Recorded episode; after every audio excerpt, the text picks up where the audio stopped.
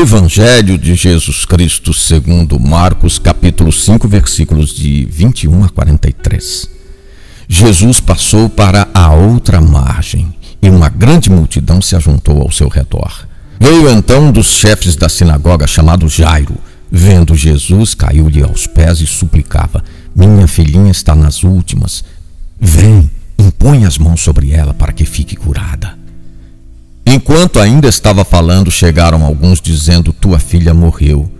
Jesus disse ao chefe da sinagoga: Não tenhas medo, somente crê. Ele não permitiu que ninguém o acompanhasse. Pegou a menina pela mão e disse-lhe: Menina, eu te digo, levanta-te. A menina logo se levantou e começou a andar. Já tinha 12 anos de idade. Na visão da fé, a doença e a morte significam a derrota da criação. Não fomos feitos para morrer.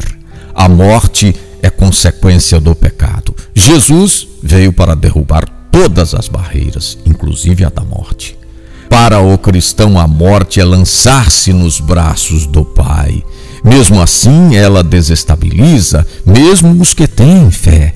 Mas a morte não tem a última palavra. Jesus é o Senhor da vida. As curas de Jesus não pretendiam ser mostras do seu poder.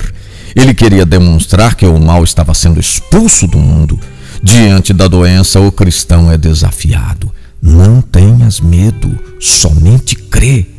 Marcos revela um detalhe. Jesus tomou a menina pela mão e disse: Levanta-te. A doença, que Deus não quer, costuma ser tempo de amadurecimento da fé.